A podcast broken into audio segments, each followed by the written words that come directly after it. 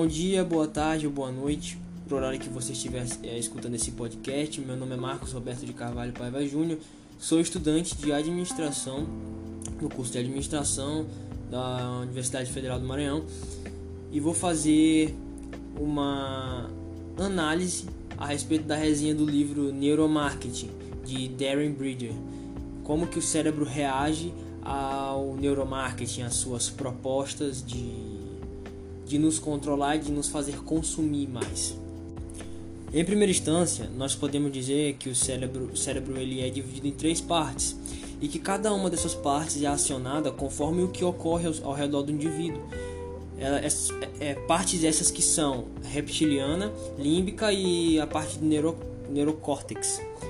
A parte reptiliana é uma parte mais primitiva, que cuida de emoções, medos, enfim, emoções nesse aspecto, estresse, raiva, coisas desse tipo.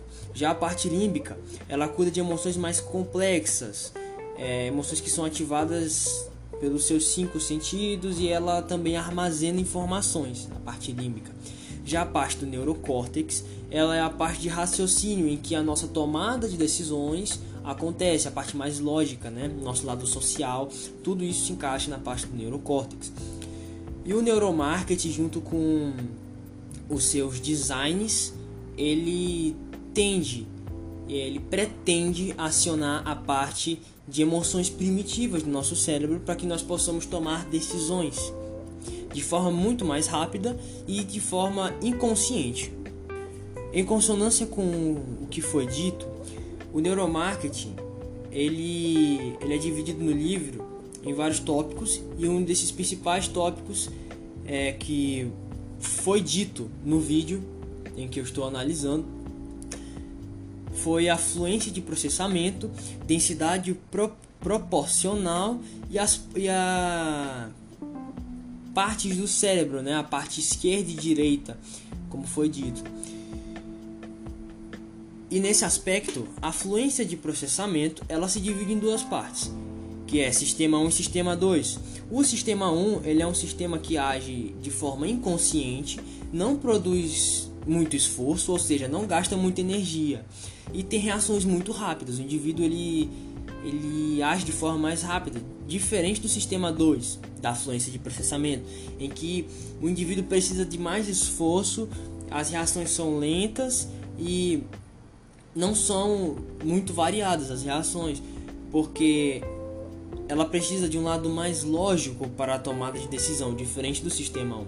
E o neuromarketing, ele sabendo dessa fluência de processamento, ele vai fazer com que o ser humano tome decisões, ele vai articular imagens, banners, os, os sites, todos eles vão ser articulados para que o, o ser humano possa tomar decisões conforme o sistema, o sistema 1 da fluência de processamento, de forma muito rápida e não muito pensada. Nesse mesmo âmbito e aspecto, nós podemos falar da densidade proporcional. A densidade proporcional ela tende a mostrar coisas bem simples para o indivíduo, design simples, mas que transmitem algo muito profundo é, coisas bem minimalistas. É, os sites, por exemplo, hoje em dia todos os sites eles são eles se pautam no minimalismo para que o indivíduo possa logo ir, chegar no site resolver o problema dele. É, por exemplo, sites de viagens, eles são bem diretos.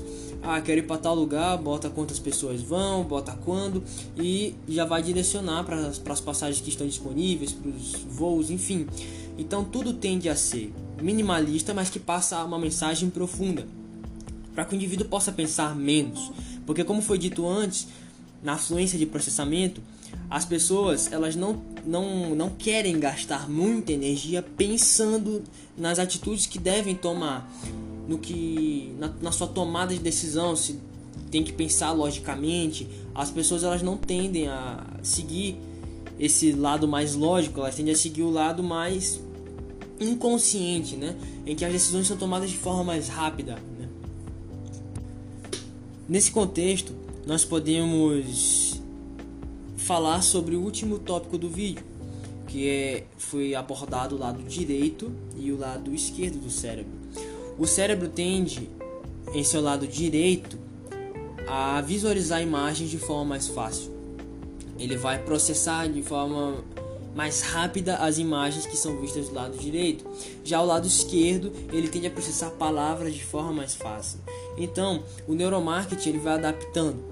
Ele vai botando imagens nos seus sites, imagens do lado direito, vai botando textos e palavras mais é, centralizadas do canto esquerdo do site, vai adaptando suas estratégias conforme as características do cérebro.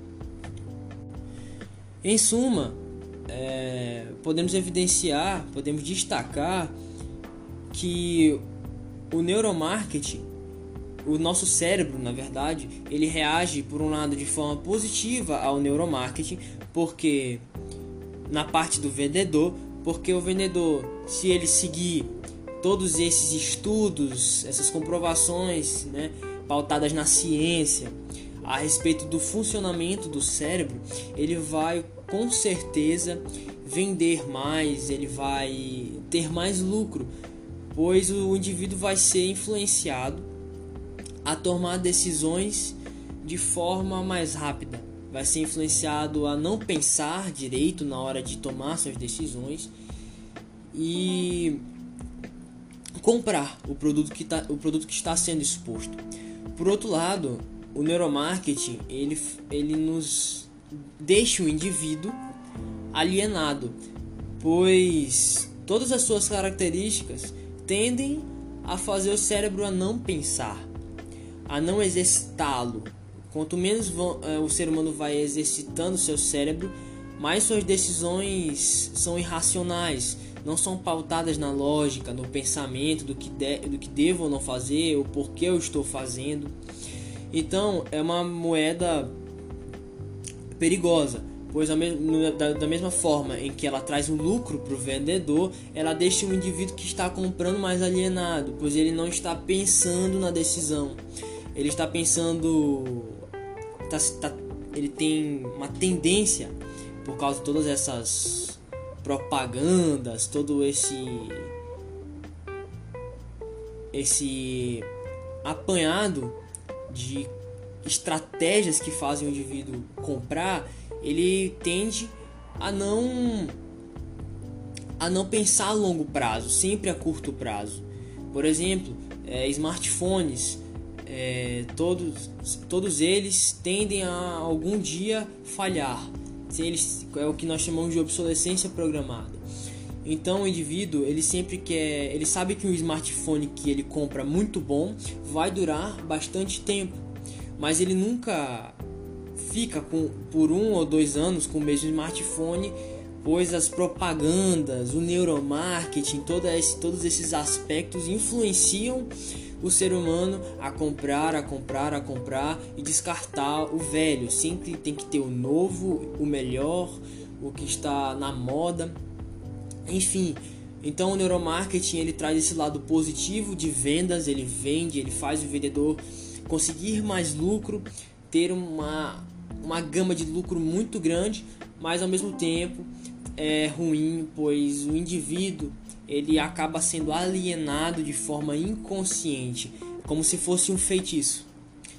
E esse feitiço só pode ser desfeito é, quando você é uma pessoa que procura entender os aspectos da economia, os aspectos, as estratégias de venda. Só dessa forma o ser humano consegue entender como que funciona todo esse mundo estratégico de venda e, o neuromarketing, consequentemente.